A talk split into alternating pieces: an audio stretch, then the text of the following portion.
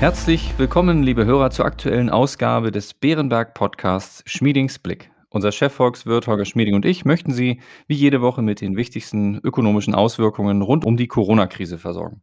Mein Name ist Klaus Newe und ich leite das Wealth Management von Bärenberg in Deutschland. Hallo, Herr Schmieding. Hallo, Herr Newe. Herr Schmieding, die Briten haben trotz der Trauer um Prinz Philipp zumindest in Sachen Pandemie doppelten Grund zur Freude. Angesichts niedriger Corona-Fallzahlen sind Pubs und Geschäfte seit Montag, 12. April, wieder offen.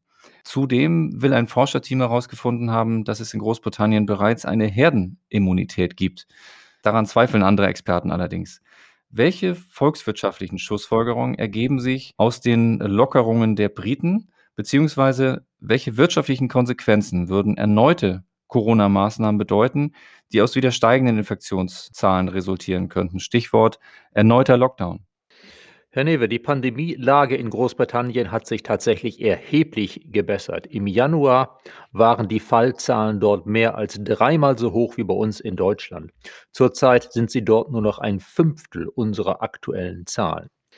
Bis Anfang April hatten die Briten allerdings auch härtere Lockdowns, als wir das hatten. Wir konnten ja ab dem 1. März bereits wieder zum Friseur. Meine britischen Kollegen mussten bis Mitte April darauf warten. Jetzt kommt Großbritannien aber voran. Es deutet sich an, dass die Konjunktur dort jetzt ab April durchstarten kann. Zwar von niedrigerem Niveau aus als bei uns, aber eben durchstarten. Wir erwarten deshalb, dass im zweiten Quartal die britische Wirtschaftsleistung um 4,4 Prozent gegenüber Vorquartal zulegen kann.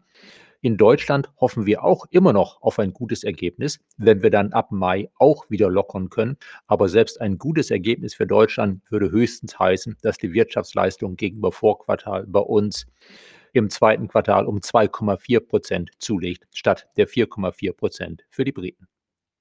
Das Vereinigte Königreich und die USA sind mit ihren Impfkampagnen ja weiterhin auf dem Vormarsch. Die Briten, Sie sprachen eben schon drüber, zählen dabei sogar als Impf-Europameister. Und auch im weltweiten Vergleich steht das Land hinter Israel auf Platz zwei mit den meisten geimpften Einwohnern. Der 7-Tage-Inzidenzwert liegt bei 16. Zum Vergleich, in Deutschland ist er aktuell bei rund 160. Wir haben diese Frage schon mal berührt, aber ich stelle sie nochmal, auch in dieser Folge. Welche wirtschaftlichen Konsequenzen erwarten Sie durch die langsamere Durchimpfung in Europa oder speziell auch in Deutschland? Zunächst einmal, in Großbritannien ist die Impfkampagne wirklich deutlich weiter fortgeschritten als bei uns. In Großbritannien sind 49 Prozent der Menschen bereits zumindest einmal geimpft worden. Bei uns liegt dieser Prozentsatz derzeit bei 20,6 Prozent. Außerdem waren in Großbritannien die Fallzahlen insgesamt ja alles zusammengerechnet bisher eher 70 Prozent höher als bei uns. Entsprechend gibt es dort wohl auch mehr Genesene, ob sie jetzt in der Statistik auftauchen oder nicht. Anders gesagt, ob Großbritannien die Herdenimmunität fast erreicht hat oder nicht, können wir als Volkswirte nicht beurteilen. Aber es spricht vieles für die Annahme, dass Großbritannien wesentlich näher an der Herdenimmunität ist als wir das sind und dass entsprechend das Öffnen der Wirtschaft in Großbritannien eben weniger riskant ist, als es das bei uns aktuell im April noch wäre. Als Konkretisierungsfrage, wie viele Prozentpunkte an Wirtschaftswachstum wird uns dies etwa kosten? Herr Newe, die Faustregel bleibt für mich, Unsere Wirtschaft in Deutschland ist durch die Art von Lockdowns, die wir jetzt haben, die sind ja gar nicht so hart. Unsere Wirtschaftsleistung ist etwa vier Prozent unter dem, was normal wäre. Das Jahr hat zwölf Monate. Wenn wir für jeden Monat, einen von zwölf Monaten, 4% weniger haben, als wir ohne Lockdowns hätten, dann heißt das, dass für jeden Monat der Lockdowns die gesamtwirtschaftliche Leistung des Gesamtjahres um etwas über 0,3 Prozentpunkte gedämpft wird, also beispielsweise 3,5 Prozent Wachstum statt 3,8 Prozent. Prima, vielen Dank. Dann schauen wir jetzt einmal auf Länder, in denen es noch nicht so gut aussieht wie in Großbritannien. In Indien, äh, Brasilien und auch der Türkei beispielsweise breitet sich das Virus rasch aus. Dies sind Länder mit großer Bevölkerung. Entsprechend steigt das Risiko weiterer Virusmutationen, gegen die Impfstoffe vielleicht weniger wirken könnten. Wie groß schätzen Sie das Risiko für Konjunktur und Märkte ein, das sich daraus ergeben könnte? Allgemein gesagt ist das natürlich ein großes Risiko, das sich daraus ergeben könnte. Aber das könnte wirklich müssen wir den Konjunktiv setzen. Es wird mit großer Wahrscheinlichkeit weitere Mutationen geben. Davon hört man ja immer wieder. Die eigentliche Frage für uns ist, wie lange wird es dauern, bis es sehr gefährliche Mutationen gibt und bis diese sich tatsächlich ausbreiten, auch bei uns. Sollte das sehr bald passieren, in den nächsten Monaten, wäre das ein großes Problem. Sollte das aber sich deutlich noch hinauszögern, dann dürfte es kein so großes Problem mehr sein.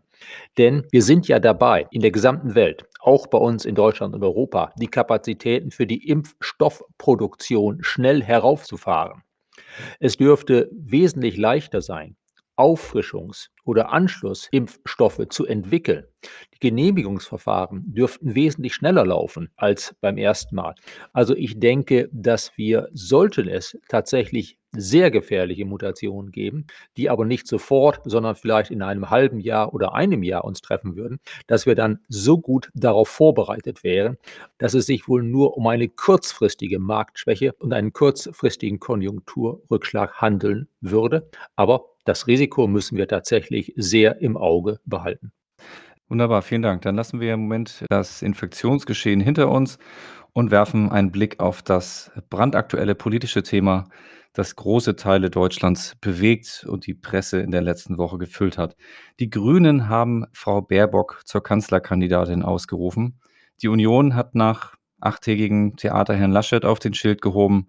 Welche Folgen könnte dies nun in der Union mit sich bringen? Die Parteien sollen ja aus internen Konflikten in der Vergangenheit gelernt haben. Stichwort 1979 oder 2018? Ja, wir hoffen tatsächlich, dass die Parteien aus der Vergangenheit etwas gelernt haben. 1979 war der Konflikt zwischen Franz Josef Strauß und Helmut Kohl wirklich, wirklich bitter. Auch der Streit um die Flüchtlingsfrage hat vor einigen Jahren ja die Union kurzzeitig an den Rand der Spaltung gebracht. Ich traue es der Union jetzt zu, dass sie halbwegs geschlossen doch im Wahlkampf auftreten wird. So hat ja beispielsweise Friedrich Merz Herrn Laschet, seinen früheren Konkurrenten, gleich gestützt. Markus Söder hat das jetzt auch versprochen. Die Union weiß, was auf dem Spiel steht. Ich denke, dass nachdem jetzt viel Staub aufgewirbelt wurde, die Union jetzt doch ruhiger voran schreitet. Und dann werden wir sehen, wie sich die weitere politische Diskussion bei uns entwickelt. Zurzeit wird es in einigen Meinungsumfragen für die Union ungemütlich. Ja, aber bis zur Wahl sind es noch fünf Monate.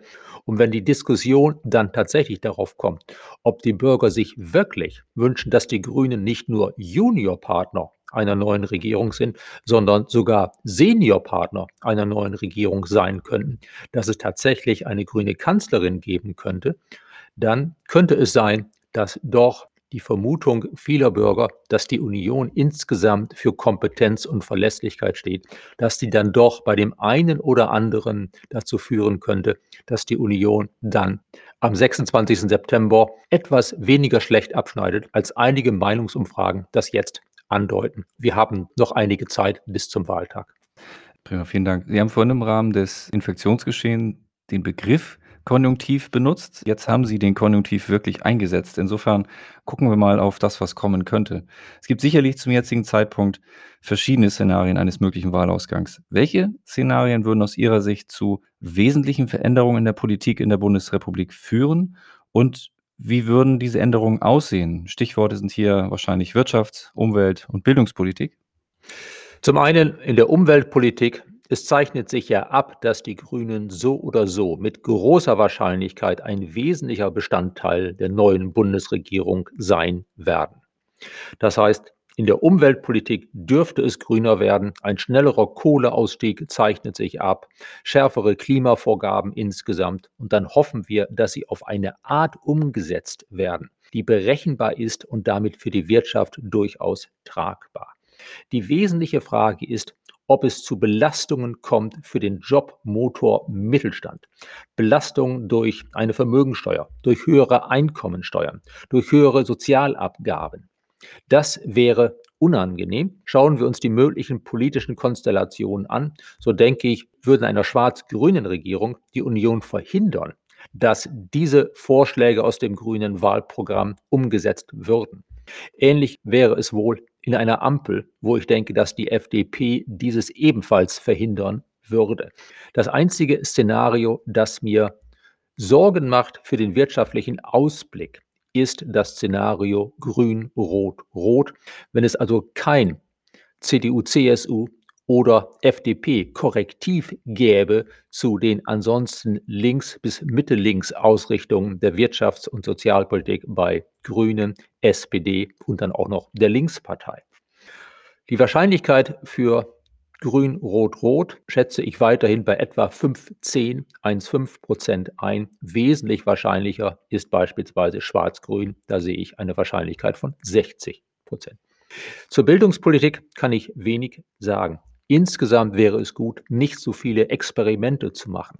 Insgesamt wäre es gut, vom langfristigen Erfolg Finnlands zu lernen. Dazu brauchen wir natürlich nach der Pandemie möglichst viel Nachholunterricht. Ob die Bereitschaft bei den Grünen, das so umzusetzen, größer ist oder geringer als bei anderen Parteien, kann ich aktuell nicht einschätzen. Vielen Dank. Wir werden das Thema sicherlich im Wege Richtung Bundestagswahl noch ab und an beleuchten. Insofern kommen wir jetzt zum Schluss zu einem ganz anderen Thema. Russland verlegt in großem Stil Truppen an die Grenze zur Ukraine. Sollte es sich um mehr als nur ein Drohmanöver handeln und es tatsächlich zu einem neuen Angriff Russlands auf die Ukraine kommen, wäre das ein großes geopolitisches Problem. Aber für den Fall des Falles, was könnte das für Wirtschaft und Märkte heißen, Herr Schmieding? Ja, der russische Truppenaufbau an der Grenze zur Ukraine auf der Krim macht mir, macht auch einigen Leuten am Finanzmarkt tatsächlich Sorgen. Es ist schlichtweg unklar, was Putin wirklich vorhat. Möchte er nur Drohpotenzial aufbauen oder möchte er tatsächlich einen neuen Krieg beginnen? Es ist nicht ganz erkennbar, was Putin eigentlich von einem neuen Krieg gewinnen könnte. Militärisch könnte er sich durchsetzen, natürlich. Aber das hätte er in den letzten Jahren immer schon gekonnt. Das stand nie in Frage. Einen Krieg gegen die Ukraine würde Russland gewinnen. Aber warum jetzt und warum überhaupt? Ein Krieg gegen die Ukraine wäre für Russland wahrscheinlich deutlich verlustreicher, als das 2014 der Fall war. Da war die Ukraine im inneren Aufruhr. Da war die Ukraine nicht vorbereitet. Jetzt sind die ukrainischen Streitkräfte zumindest weniger schlecht ausgerüstet, als sie das vor sieben Jahren waren. Außerdem in Russland wäre vermutlich ein Angriff auf die Ukraine wesentlich weniger populär als damals die Annexion der Krim. Zudem würde mit einem Krieg Putin wohl den amerikanischen Präsidenten Biden provozieren. Biden ist in Sachen Russland traditionell eher ein Hardliner. Er ist dort anders gestrickt als Trump. Ich denke, Putin würde sich, seinem Land erheblich langfristig schaden, wenn er Biden dazu bringt, massiv, zwar nicht militärisch, aber wirtschaftlich, politisch massiv zu reagieren und das würde Biden vermutlich auf einen russischen Angriff.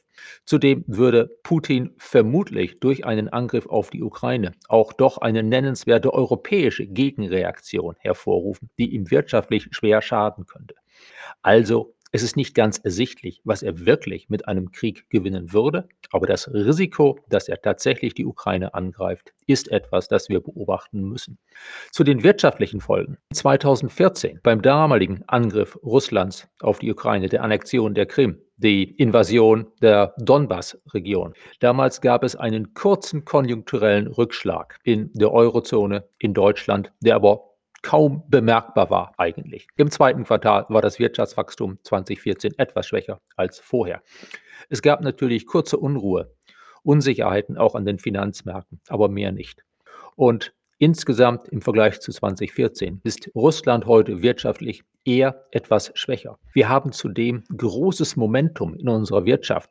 Wenn wir die Wirtschaft wieder öffnen können, in den Teilen, wo sie jetzt doch geschlossen ist, dann ergibt es ja einen solchen Nachholbedarf. Dann wird die Konjunktur bei uns ja so gut anspringen, dass vermutlich eine gewisse Störung durch einen russischen Angriff auf die Ukraine unsere Wirtschaftszahlen nur sehr begrenzt und kurzfristig beeinflussen würde.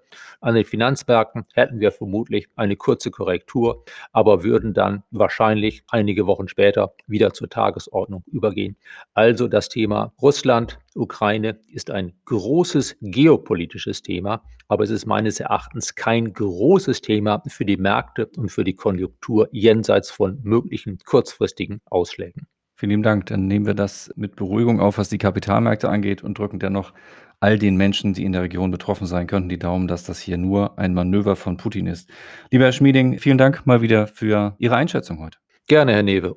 Liebe Hörer, vielen Dank für Ihr Interesse. Empfehlen Sie uns gern weiter. Wenn Sie Fragen oder Anregungen haben, wie auch die letzte eine Frage aus unserem Kundenkreis war, schreiben Sie uns gerne eine E-Mail an schmiedingsblick.bernberg.de. Bleiben Sie gesund und bis kommende Woche.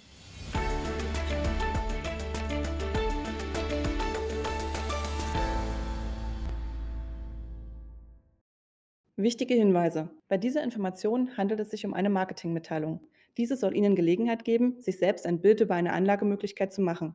Wir weisen ausdrücklich darauf hin, dass diese Information keine individuelle Anlageberatung, keine Anlageempfehlung und keine Anlagestrategieempfehlung darstellt. Frühere Wertentwicklungen sind kein verlässlicher Indikator für die künftige Wertentwicklung.